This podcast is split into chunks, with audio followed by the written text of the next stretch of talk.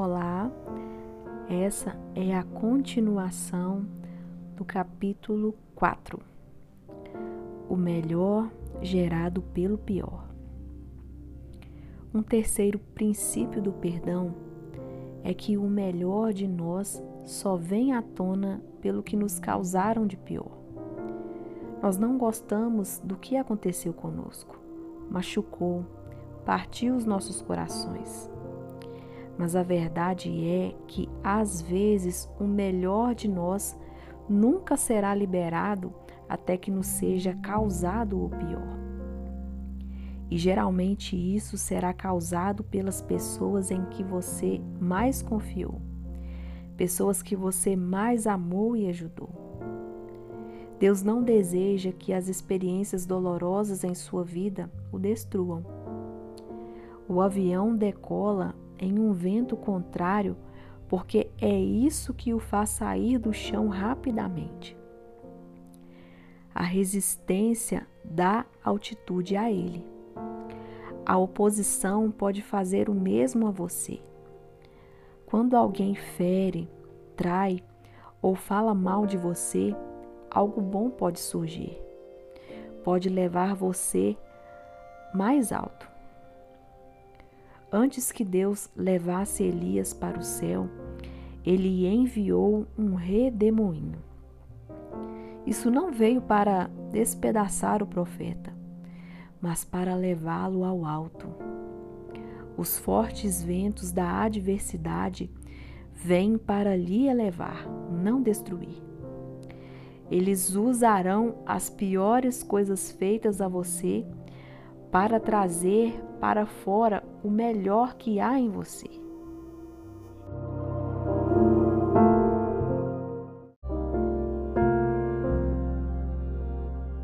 Persista. Às vezes pensamos que perdoamos alguém, mas não o fizemos. Aqui está uma pista. Se você ainda se sente amargurado quando ouve o nome dessa pessoa, ou simplesmente não consegue parar de pensar sobre o que aconteceu, você tem algo mais a ser trabalhado. Eu sei o quão difícil é perdoar. A dor é real. Ela tem densidade, ela desvasta e se acumula. Como afinal podemos nos livrar dela? A empresa Heinz costumava vender ketchup em potes de vidro. Hoje você só vai encontrá-lo em restaurantes. Os recipientes espremíveis tomaram conta das prateleiras dos supermercados. Eles não são tão bonitos, mas a embalagem de plástico facilita a retirada do ketchup. Quer saber o que o ketchup tem a ver com o perdão? Fique comigo por um minuto. Os potes de vidro são um pouco complicados. Você pode até se lembrar de já ter precisado virar o pote e bater no fundo dele com a palma da mão. Muitas vezes, quase nenhum ketchup saia. Talvez você já tenha tentado bater o lado do pote em uma mesa. Ou, como eu, já tentou raspar o ketchup com uma faca. Na maioria das vezes, esses truques não funcionam muito. Não é de se admirar que eles inventaram garrafas de plástico. Eu quero lhe contar um segredo que, de acordo com a empresa Heinz, poucos consumidores sabem. O truque para retirar o ketchup de uma garrafa de vidro é quebrar a bolha de ar. Um subproduto comum de embalagens de alimentos sob pressão. É necessário pressionar continuamente a parte do vidro onde fica o 57. O ketchup vai começar a sair, mesmo que devagar. Você tem que esperar, não vai ser rápido. Pode demorar um minuto. É assim que o perdão funciona. Você tem que acertar a parte certa. Às vezes, o conteúdo do perdão é liberado lentamente. E isso é especialmente verdadeiro logo depois que alguém lhe machuca. mas você tem que persistir. Você tem que orar e continuar orando. Você tem que perdoar e continuar perdoando. Você tem que amar e continuar amando. Eu mencionei que esta geração quer as coisas rapidamente. Talvez não seja apenas uma coisa geracional. Talvez seja a pressão da nossa cultura. Se a comida não é servida ou os problemas não são resolvidos neste instante, se não conseguirmos o corpo perfeito ou o casamento perfeito até o final do mês, então nossa situação não é boa o suficiente. Jesus disse: Peçam e lhes será dado. Busquem e encontrarão. Batam e a porta lhes será aberta. Pois todo aquele que pede, recebe, o que busca, encontra, e aquele que bate, a porta será aberta. Mateus capítulo 7, versículos 7 e 8. Se você está tendo dificuldades para perdoar alguém, coragem. Você precisa continuar orando. Continue pedindo, continue buscando, continue batendo e persistindo pouco a pouco. Deus lhe ajudará a liberar o perdão. Isso pode levar um tempo, mas não pare. Quando estamos de joelho, estamos atingindo a parte certa. É difícil odiar alguém por quem você está orando. O perdão virá se você não desistir.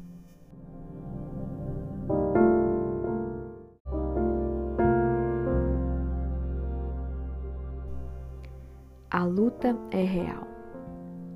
Como pastor, já celebrei centenas de funerais. Um deles sempre se destacou dentre os demais por uma razão que eu tenho certeza que você nunca poderia imaginar. Depois que compartilhei uma breve mensagem e me sentei, o diretor da funerária convidou a família do falecido para a frente da sala. Essa era a chance para eles verem o corpo da amada no caixão aberto pela última vez e se despedirem. Esse é sempre um momento comovente onde muitas lágrimas são derramadas.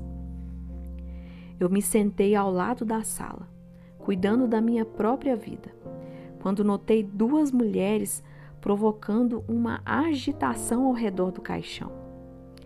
Eu as reconheci como as filhas da mulher idosa que havia falecido. A mãe me deu, uma delas gritou para a outra, enquanto a outra apontava para o anel no dedo da mãe falecida. Não, a outra gritou. Ela deu para mim. O anel pertence a mim. Elas gritaram de um lado para o outro. Então uma delas alcançou o caixão e agarrou o anel pelo qual estavam brigando. Todos que assistiram ao espetáculo ficaram surpresos, inclusive eu. Mas a outra mulher não ia deixar a irmã levar o anel que em sua mente pertencia claramente a ela. Ela mesmo tentou arrancar o anel. Enquanto as duas irmãs adultas jogavam cabo de guerra com o dedo da mãe morta, eu fiquei estupefato. Eu olhei para o diretor do funeral pedindo por alguma orientação. Ele não disse uma palavra. Ele apenas ficou lá, com a boca aberta. Quando olho para trás, de certa forma foi bem engraçado. E isso acabou dando uma boa história. Mas a luta foi real. Foi doentio assistir as irmãs entrarem em uma briga física bem ao lado da própria mãe falecida, deitada em um caixão. Infelizmente, essa é uma cena cujo desdobramento o inimigo adora assistir sentado. As pessoas fazem coisas malucas por causa da amargura, como puxar o dedo de uma mulher morta. Tenho notado que quando as pessoas lutam Com a falta de perdão, isso fica aparente. Isso é um fato. Apegue-se a uma injustiça ou ódio como se sua vida dependesse disso, e eu lhe mostrarei decadência emocional, espiritual e até física. Pesquisas mostram consistentemente ligações entre a mente e o corpo. O que pensamos se manifesta fisicamente. Segundo a clínica Mayo, guardar rancor gera um efeito negativo sobre os sistemas cardiovasculares e nervosos. Um estudo mostrou que as pessoas que pensavam sobre uma ofensa regularmente experimentavam pressão alta, frequência cardíaca elevada e aumento das tensões musculares. Por outro lado, eis o que você obtém quando perdoa: relacionamento mais saudáveis, maior bem-estar espiritual e psicológico, menos ansiedade, pressão arterial mais baixa, menos sintomas de depressão, um sistema imunológico mais forte e uma saúde cardíaca melhorada. É nítido que isso soa como um ótimo negócio. Liberar o fardo emocional da falta de perdão pode até resultar em um alívio físico, conforme descoberto por autores da Universidade Erasmus, da Universidade Nacional de Singapura e da Universidade de Maryland, que colaboram em dois estudos. No primeiro, eles pediram aos participantes que estimassem a inclinação de uma colina. Aqueles que foram motivados a sentir o perdão perceberam que a colina era menos íngreme do que o grupo motivado a sentir a falta de perdão. O segundo estudo foi mais ativo. Os participantes foram testados em um salto vertical. Aqueles que perdoaram saltaram mais alto que aqueles que não perdoaram. O peso da falta de perdão irá lhe arrastar para baixo. É uma carga muito pesada para se carregar na corrida a qual você é chamado a correr. Então pare de contar. Comece a perder a conta. Persista.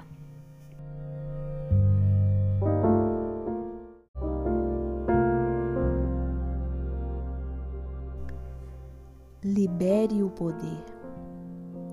O perdão é a chave para a liberdade, cura e plenitude. Quando Jesus estava pendurado na cruz antes de morrer, ele olhou para uma cena absurda.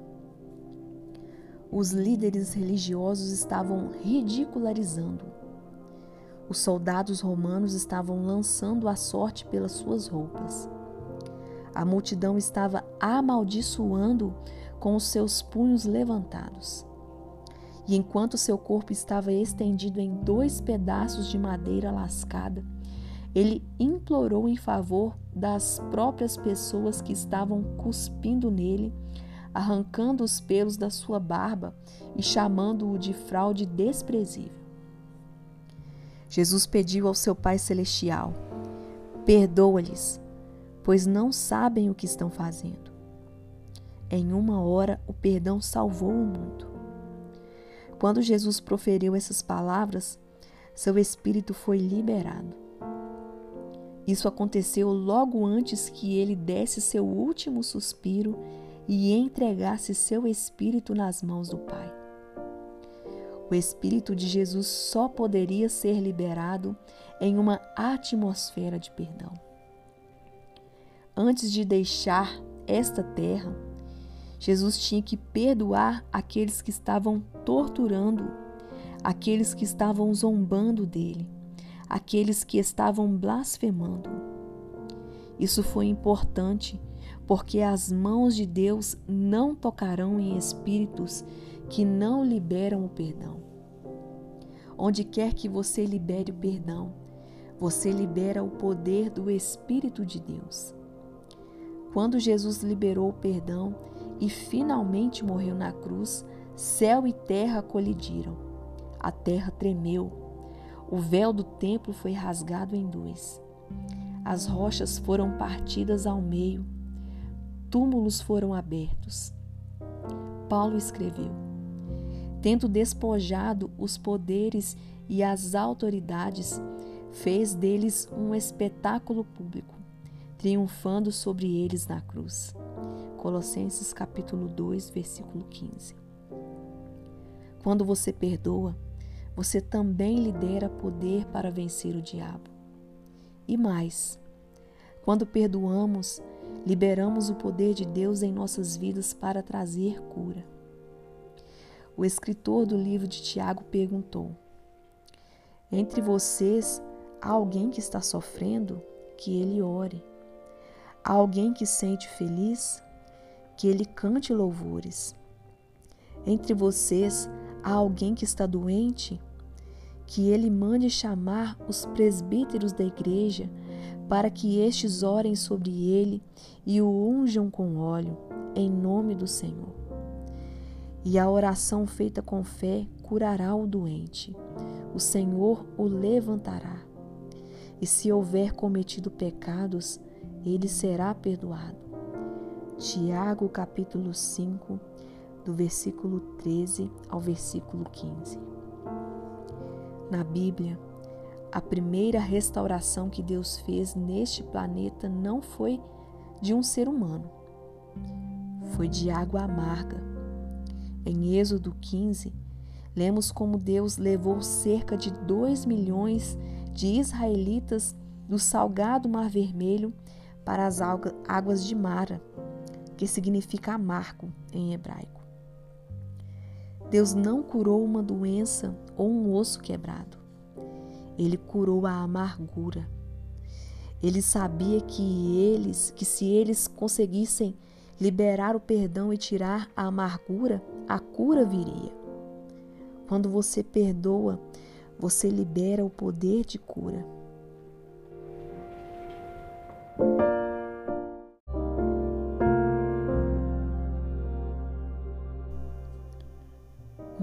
Chamada Corey disse: O perdão é a chave que abre a porta do ressentimento e as algemas do ódio.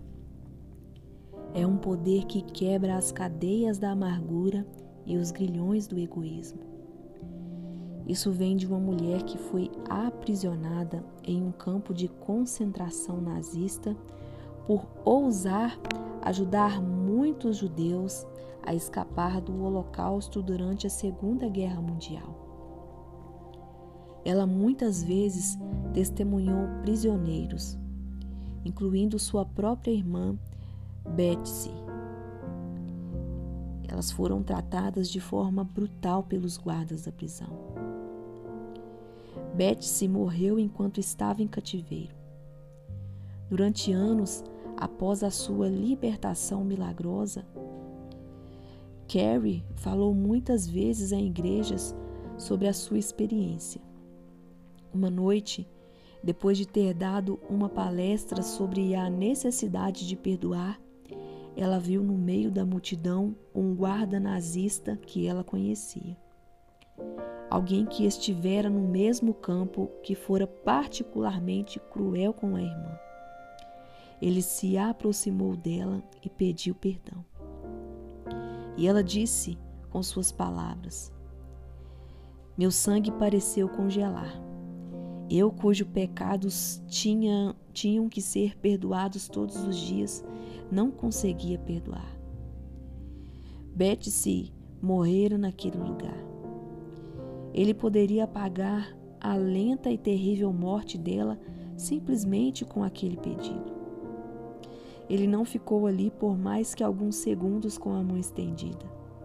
Mas para mim, parecia que foram horas em que eu lutei com a coisa mais difícil que eu já tive que fazer. E a verdade é que a frieza ainda apertava meu coração. Mas o perdão não é uma emoção. Eu também sabia disso. Perdão é um ato de vontade, e a vontade pode trabalhar independente da temperatura do coração. Mecanicamente, eu confiei a minha mão àquela que estava estendida para mim. E ao fazer isso, uma coisa incrível aconteceu. A corrente começou no meu ombro, correu pelo meu braço, pulou em nossas mãos unidas. E então esse calor que cura pareceu inundar todo o meu ser, trazendo lágrimas aos meus olhos. Eu te perdoo, gritei de todo o meu coração. A luta é real, mas as bênçãos também são. A falta de perdão fere, o perdão cura.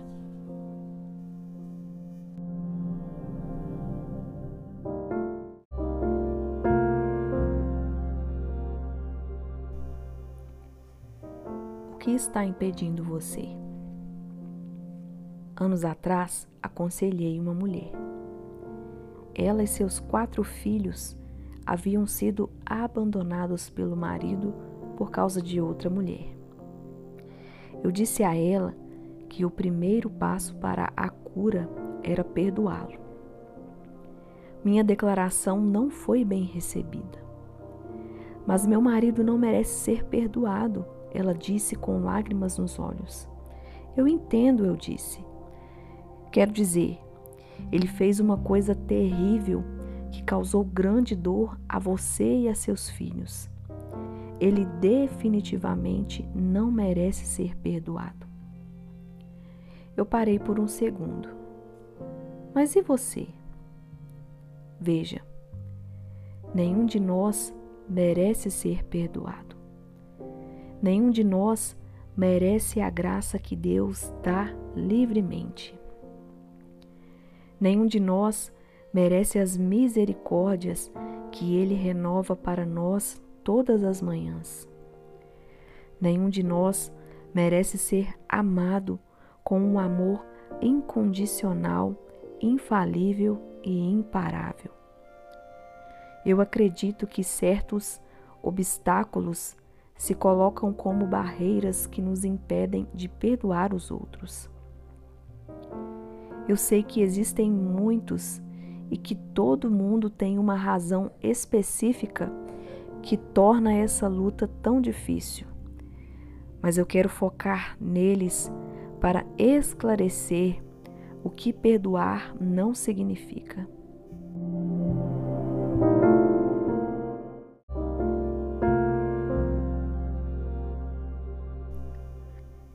Perdoar não significa que você esqueceu o que aconteceu.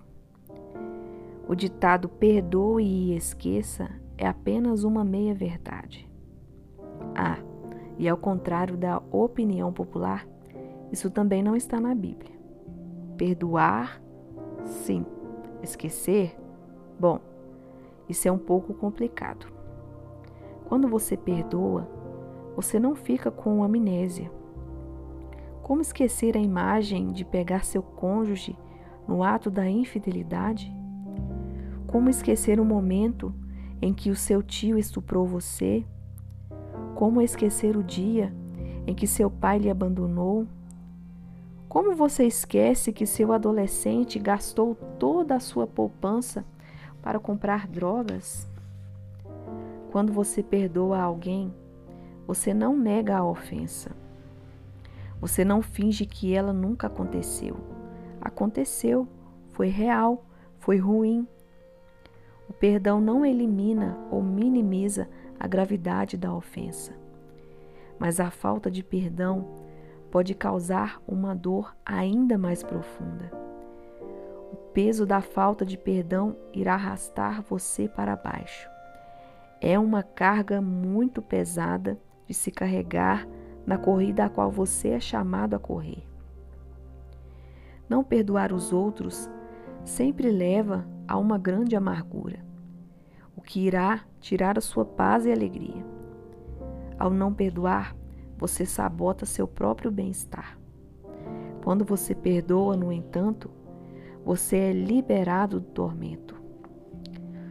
Você é livre para amar, livre para ter paz livre para ser feliz, livre para viver uma vida plena. Quando você perdoar pela graça de Deus, você começará a se lembrar de maneira diferente. Em vez de servir como uma coordenada de GPS para amargura, a ofensa acabará se tornando um ponto de referência do quão longe você chegou no processo de cura e do quanto Deus tem trabalhado em sua vida para enxergar além da dor. Perdoar alguém pode ser um ato instantâneo, mas o trabalho de cura leva tempo. Tenha bom ânimo. Antes que você perceba, um dia você acordará e a dor de ser abandonado, traído ou apunhalado pelas costas não será a primeira coisa que você irá pensar. E a cada dia que passar, a dor diminuirá.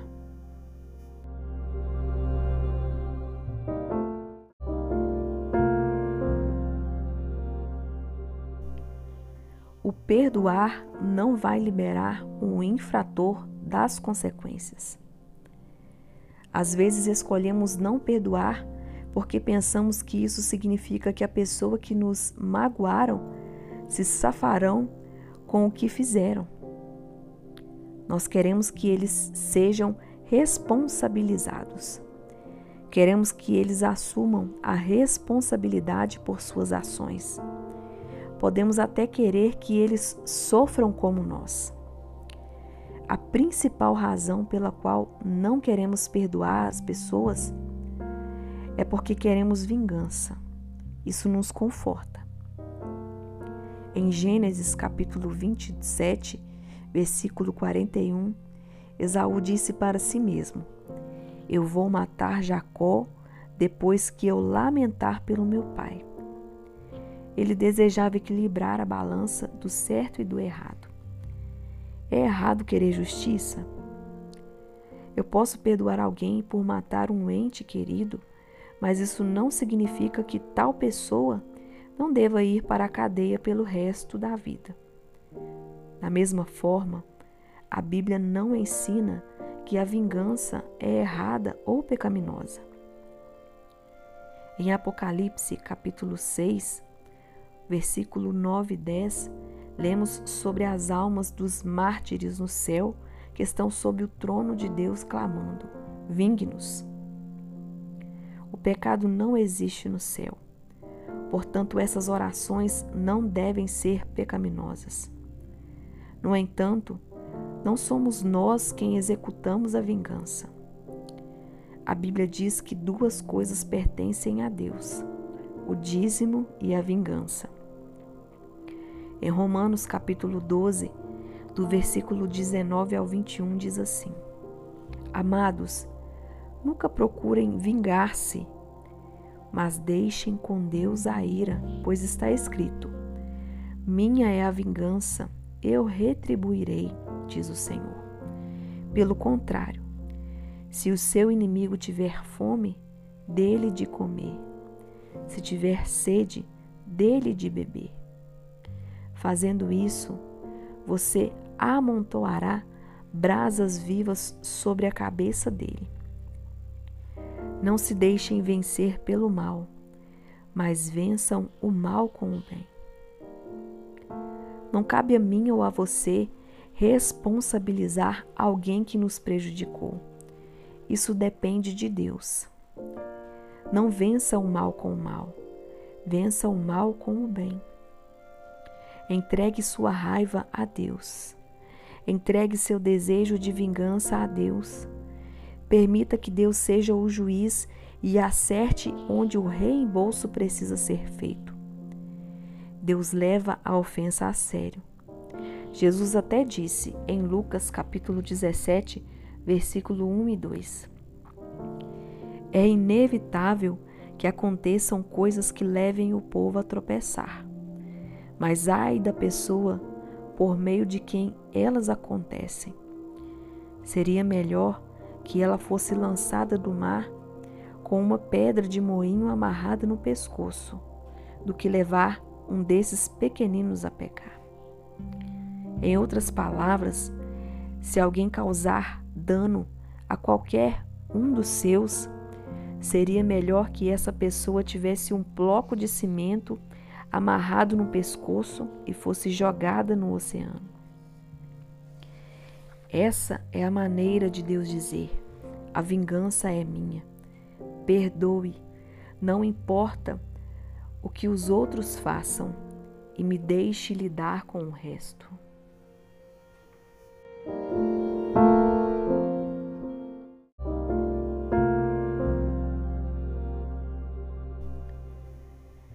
O perdão nem sempre significa reconciliação. Quando você perdoa alguém, isso não significa automaticamente que você deva reconstruir o relacionamento que foi rompido. Você pode até fazer isso, mas há exceções. Algumas pessoas são indignas de confiança ou são abusivas. Relacionar-se com elas de maneira próxima seria insalubre. Por exemplo, suponha que você perdoe alguém que nunca pediu desculpas e se recusa a aceitar que lhe prejudicou. O perdão continua sendo necessário. Porém, se não for por um milagre de Deus, não há uma forma pela qual um relacionamento possa ser estabelecido. Se um pai abusou sexualmente de você quando criança, você pode perdoá-lo sem precisar se tornar amigo dele. Se um parceiro de negócios trapaceou as margens de lucro da sua empresa, você pode perdoá-lo. Mas você não precisa mais negociar com ele. Em qualquer um desses casos, a reconciliação seria tola talvez fosse quase um ato de masoquismo. Tenha em mente que Deus não o fez para ser um manequim de testes de acidente. Perdoar alguém não é um convite para mais abuso. Existem situações em que você precisará definir ou proteger os seus limites. Eu não sou um terapeuta licenciado e não conheço sua situação específica. Mas se você está lutando para saber se uma reconciliação é saudável ou justificável, sugiro que você consulte um profissional, seja um conselheiro ou um pastor. Pare de dar desculpas para não precisar perdoar. Deus está dizendo a você hoje: abra mão para tomar posse.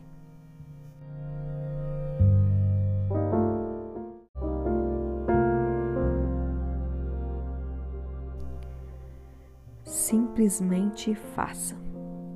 Abra seu coração para o perdão. Não espere até que você sinta vontade de perdoar, pois, francamente, isso provavelmente não vai acontecer. Perdão é uma escolha, não um sentimento. Em vez de esperar que sentimentos calorosos e indistintos o envolvam antes que você pense que pode perdoar alguém, faça isso hoje. Dependendo da sua circunstância, faça isso cara a cara. Ou se você não puder se encontrar com a pessoa, faça entre você e Deus em particular. Às vezes, aqueles que o magoaram não têm ideia do que fizeram ou se recusam a admitir a transgressão perdoe a si mesmo. Não espere até que a parte ofensora fale com Deus e implore pelo seu perdão. Isso pode muito bem não acontecer. Perdoe a si mesmo. Tome as seguintes medidas práticas para começar a perdoar hoje. Abra seu coração. Para perdoar, você deve abrir seu coração. Você não pode curar ou avançar até que você faça isso. Estenda a compaixão. Em outras palavras, busque entender a situação da outra pessoa. Você não conhece a história por trás da pessoa que lhe machucou. Isso não é fácil de se fazer, mas tente separar a pessoa das suas ações e tenha compaixão dela. Novamente, isso não significa que você está justificando o que ela fez ou minimizando a gravidade da ofensa. Libere a pessoa da prisão que você colocou dentro do seu coração. Quando você diz, Eu nunca perdoarei Fulano enquanto eu viver, você acabou de colocar essa pessoa na prisão em seu coração. É hora de deixar o agressor sair. Não há dúvida de que ela partiu seu coração, traiu sua confiança ou fez algo ruim. Mas para ser curado e se tornar pleno, você deve abrir a prisão e deixar essa pessoa ir embora. Perdão é uma decisão. Escolha perdoar. Enquanto você lê esse capítulo, eu me pergunto se uma imagem veio à sua mente repetidamente especificamente a face de alguém que lhe machucou. Isso é Deus mostrando a quem você precisa perdoar. Eu lhe peço para se juntar hoje ao clube 70 vezes 7. Não perdoe apenas uma ou sete vezes. Comprometa-se com um estilo de vida de perdão isso irá mudar a sua vida. Seja qual for a transgressão que lhe tenha sido cometida, você já ficou obcecado por isso o tempo suficiente. Siga em frente. Uma das estratégias mais bem-sucedidas do inimigo é fazer com que você se concentre em coisas que não importam mais. Porque passar a sua única vida tentando justificar o passado, quando você pode avançar para a bênção de Deus? Não fuja do perdão. Corra para o perdão. Ele é um grande amigo. Se você escolher perdoar, seu coração será curado.